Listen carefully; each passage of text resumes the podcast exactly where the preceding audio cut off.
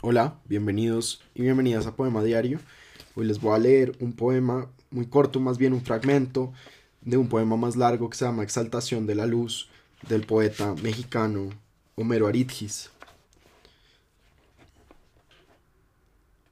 Buenos días a los seres que son como un país y ya verlos es viajar a otra parte. Buenos días a los ojos que al abrirse han leído el poema visible. Buenos días a los labios que desde el comienzo han dicho los nombres infinitos. Buenos días a las manos que han tocado las cosas de la tierra bellísima.